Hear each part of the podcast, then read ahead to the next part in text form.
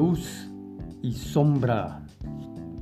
El discurso acerca de la luz y la sombra tiene tanto como la autoconciencia ha manifestado el ser humano a lo largo y ancho de su historia.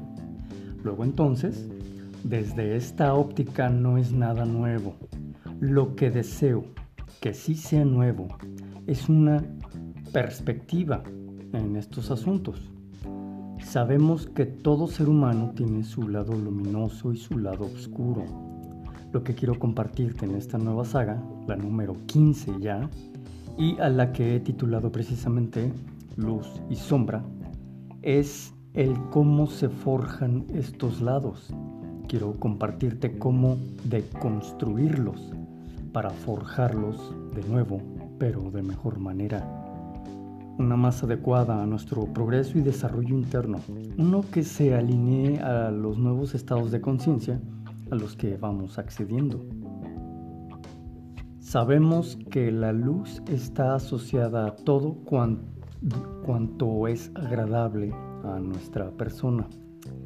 Cada que alguien tiene una expresión de su ser de manera tal que nos aporte, que nos beneficie, que nos haga sentir placer, que nos dé hacia arriba de una u de otra manera, lo catalogamos y encasillamos en lo lumínico, lo que es propio de la luz de esa persona con quien tenemos dicha interacción. Tan simple como observarnos que cuando nos atienden en alguna tiendita, y, pero nos atienden de mm, mm, agradable gana, nos sentimos reflejados en esa forma y solemos sonreír incluso y nuestro estado de ser se incrementa de estar de buenas gracias a esos pequeños detalles de nuestros semejantes.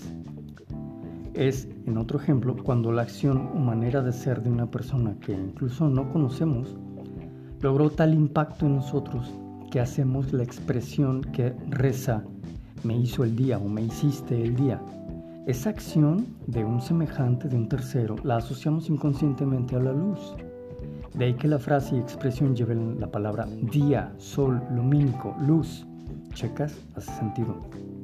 Cuando una persona que nos brinda un momento bello y suele ser, digamos ahora un niño, una niña que nos sonríe o se expresa desde su estado de inocencia, le ponemos el calificativo de que es todo un solecito, un sol. De nuevo, de nuevo traemos a colación la luz desde el símbolo solar. Insisto, todo esto tiene sentido. Cuando vamos de vacaciones, solemos estar en un plan muy relajado. Nos sale más natural el ser buena onda, estar de buena sin buena lid, pues nuestro ser está en el plano de conciencia de relajamiento.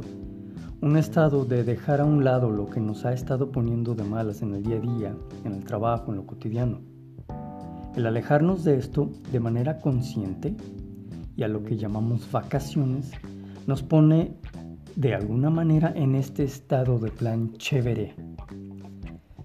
¿Por qué cuando estamos de buenas no nos sale la sombra? ¿Por qué cuando estás de malas no te sale tu lado luminoso? Son preguntas que parecen muy tontas, pero en realidad las respuestas siguen siendo de carácter profundo. Pareciera que es obvio que si estoy de malas, no voy a mostrar mi lado de luz. Y que si estoy de buenas, no mostraré mi lado oscuro. Eso es lógico. Pero la pregunta sigue estando en el aire. ¿Por qué? No buscamos si esto es lógico o ilógico. Lo que buscamos es qué hay detrás de esta lógica, que ciertamente es lógica. Lo que busco es que profundicemos, que hagas reflexión. ¿No has notado que las personas que son más elevadas y que nos han legado un camino de carácter religioso, espiritual, político, empresarial, como sea, todas las personas que en algún momento brillan, que trascienden, ¿no te hace que todas son personas que fueron de alguna manera eh, grandes por algo en que las hizo grandes en primer lugar, en qué coincidieron, por qué trascendieron en ese contexto que tratamos aquí.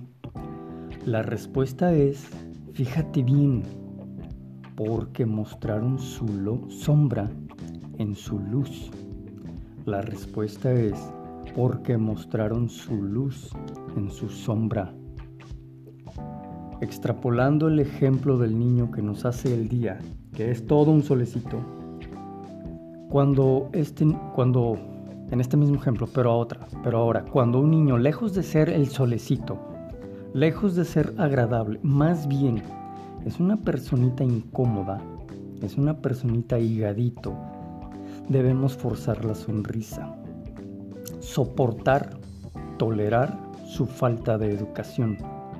Y nos agrada la idea de que un ser superior se encargue de él y lo lleve a las mazmorras o de perdida que lo saque de la ecuación de nuestro día. Es decir, no lo queremos ver, no queremos en la lo queremos, pero en la sombra, donde no sea en nuestro marco de la realidad.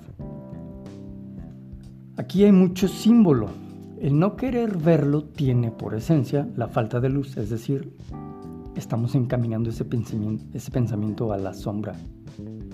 El que nuestra sonrisa sea forzada esconde otro símbolo muy poderoso, pues la sonrisa habla de un estado de ser luminoso, de alegría, de sol, de iluminación, mientras que el forzarla entre líneas deja ver que hay un estado de ensombrecimiento, es decir, de sombra. No queremos personas no agradables en la ecuación de nuestra experiencia de vida. Ya estamos tocando el tema. No pareció después de todo preguntas tontas cuando nos ponemos a reflexionar y a profundizar, ¿verdad? A estas alturas, ambos sabemos que siempre hay más capas de realidad ante cualquier perspectiva o situación percibida. Mientras más nos vamos haciendo conscientes de la luz y la sombra en cada uno de nosotros, más nos vamos haciendo tanto responsables como tocados por la mano divina para actuar acorde sin miramientos. La conciencia que vamos adquiriendo en el camino ya no nos permite dormirnos en nuestros laureles, por más ricos y agradables los percibamos, pues hemos tocado un punto que nos impele a hacernos de verdad personas responsables de lo que ya nos hicimos conscientes de que nos toca. Pero aquí no debemos dejar el tema en cuestión, pues el proceso es muy complejo y vasto. Comencemos por reconocer que sí, todo ser humano, comenzando por mí, por ti, tiene un aspecto de luz y otro de sombra. El problema viene a continuación y que es el punto al que he querido que lleguemos ambas partes. Mira, la realidad es que no es cierto que comenzamos a reconocer que tenemos un lado luminoso y otro oscuro. No, la naturaleza humana no nos da para eso. Al contrario, al ego le gusta autopercibirse, o sea, te gusta verte, me gusta verme, como lo mejor que le pudo haber pasado a este planeta, en esta generación. El ego me hace ver como lo mejor que le pudo haber acontecido a la humanidad a la que tiene el honor y la gloria de que yo sea parte de ella. Al ego le encanta la idea de que tú te veas más como un ser de luz que como un ser de las catacumbas, de las cavernas, de las cuevas, del inconsciente colectivo de donde abrevas toda la oscuridad que no quieres que nadie se dé cuenta. El ego te impele a que solo expongas la parte de tu personalidad que te enorgulleces, mientras que te exige que escondas lo que no quieres que nadie se dé cuenta, pues te avergonzaría exponer esa parte de ti. Es mejor ver las carencias y las fallas de los semejantes, pues eso nos da el efecto de sentirnos superiores, nos hace autopercibirnos como más lumínicos que los semejantes, que ellos, que los demás, que la gente. Y así justificamos nuestra sombra, pues la medimos con la carencia de luz de nuestros semejantes. Nada agradable, ¿verdad? Este es el punto elixir de este episodio, que tengamos la humildad de reconocer que solemos vernos como la neta del planeta mientras no se nos cuestione.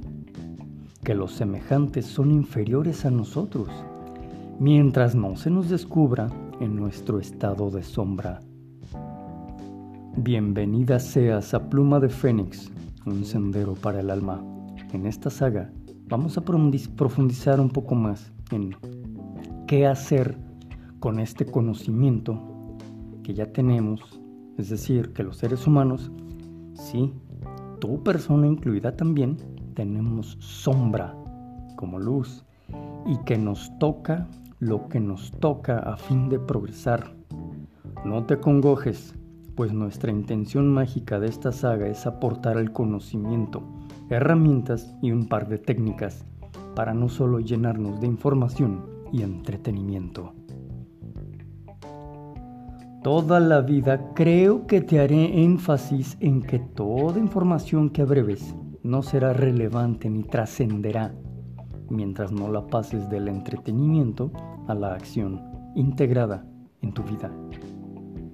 Bueno, te dejo una pregunta para que la reflexiones, reflexiona y tengas tus propios hallazgos al respecto. Pon atención y deleítate en forjar tu mejor respuesta no te quedes con lo primerito que te llegue. Eres una persona más profunda que tus primeras capas. ¿Lista? Aquí va. ¿Qué tiene más la humanidad y tú como individuo? ¿Luz o sombra? Que la reconciliación sea una realidad en tu estado del ser, que accedas al pulso de tu alma con armonía y balance. Te dejo el link de mis libros donde trato acerca del pensamiento mágico en la descripción del episodio. Buen camino, seguimos adelante.